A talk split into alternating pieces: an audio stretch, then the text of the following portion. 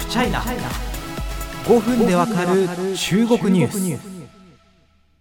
全人代、まあ、中国の憲法では最高権力機関と定められている、まあ、日本でいうとこの国会みたいに言われますけれども基本的にですねポイントというのはまさに前回ご説明した、えー、初日の李克強さんが読み上げる政府活動報告。去年はこんじこんな感じだったから今年はこうするぜみたいな、まあ、1時間以上ある報告なんですけれども、まあ、主に経済面から図られることが大きいですね。中国さんあなたは自分のその経済の潜在的な成長率をどういうふうに見積もってるんですかみたいなものが伺えるからです。一方で、まあ、政治外交のところでも注目ポイントというのはあります。そのうちの一つが王毅外相の会見です。まあ、昔はですね駐日大使も務めてですね日本語も非常に流暢で中国側の用意した日本語通訳が間違っていると自分で指摘するとかねそれぐらい日本語が流暢みたいな逸話が残ってる方なんですけれども、えその方が記者会見で日中会日中関係に聞かれた時のその答えがですね波紋を読んでいます。どんなものだったのか見ていきます。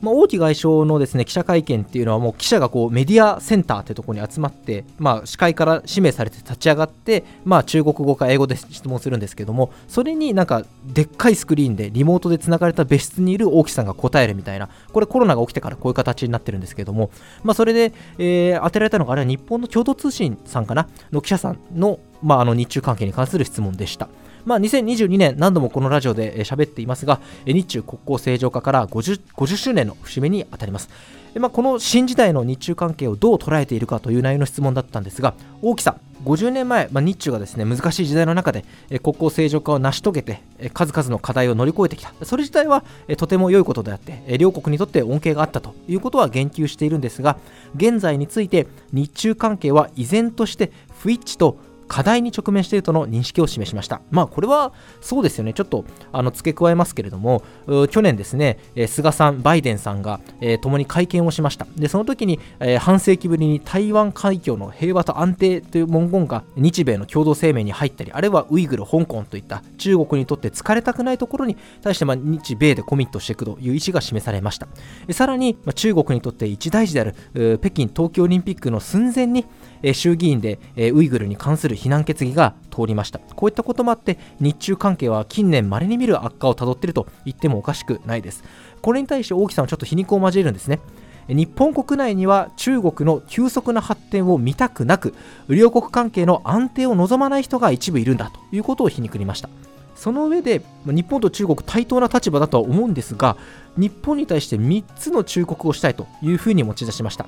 1つ両国関係の方向性について初心を忘れないこと。2つ台湾問題や歴史問題で両国関係に大きな衝撃を与えないこと。3つ時代の潮流に沿って行動すること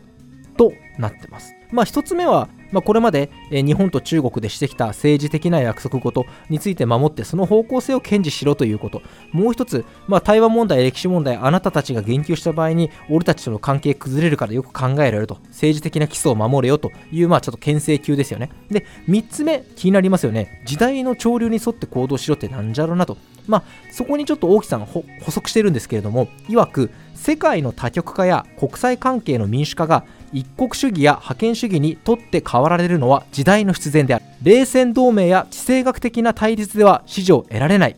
家中の栗を拾うのはやめるべきだと発言しています。これもまたなんか読み解きが必要な意味慎重な言葉だと思うんですけれども結論から言うと日米同盟で中国に立ち向かってくるのはやめろということです。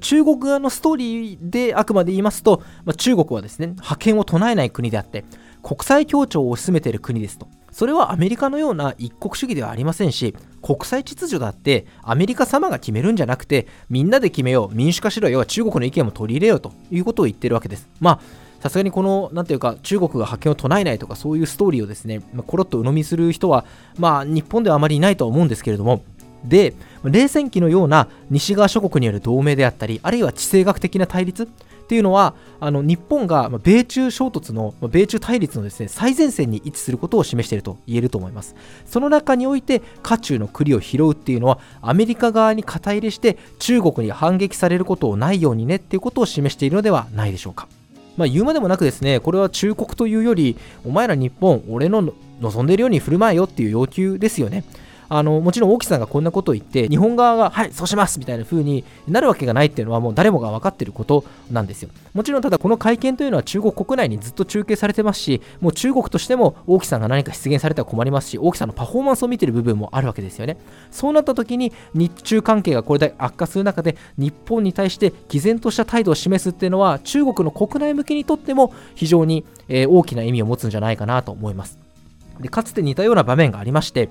あの尖閣諸島ですね、2020年の11月に大木さん、日本にいらっしゃってます。で、来日した時ですね、当時の外務大臣の茂木敏光さんと、今自民党の幹事長ですよね、茂木さんと共同会見やったんですけど、先に茂木さんが話すんですね。で、茂木さん話し終わりました。はい、じゃあ、あの大木さん次喋ってくださいどうぞってなった時にもう茂木さんが反論の機会を失ってることを分かってか一方的に尖閣諸島の領有権を主張するような発言をしたわけです。まあ後になって茂木さんとかですね沖縄県の石垣市議会とかこれ抗議することになったんですけども、まあ、これもですねやっぱり国内向けのパフォーマンスじゃないかっていう指摘が当時相次いでいたわけですよねなんかこれをすごく思い出させるようなそんな光景だったなというふうに思ってます、まあ、先ほども話しましたけれども別に日本に3つの忠告をしたからといって日本側がはいそうしますっていう風にならないわけですよね。でそれでもやるっていうことは何ていうか王毅さんは役者だなっていう風に思います。国内向けに中国は日本にも毅然とした態度を取るんだと。もう経済力でも日本を追い越したし日本よりも強い態度を見せるんだっていうところその意思を感じましたし他にもあのこの会見ちょっと注目すべきシーンっていうのは多々ありまして例えば今ロシアのウクライナ侵攻これ世界の目が注がれてますけども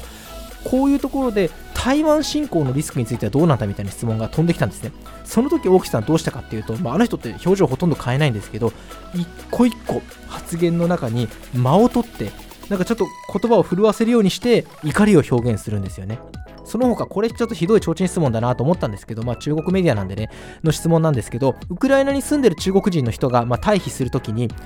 現地の中国大使館が素晴らしい後ろ盾になって中国人の人はみんな感動してますねどうですかみたいななんかこう質問かっていうような質問が飛んだんですけどもその時はですねもうわざとこう胸に手を当てて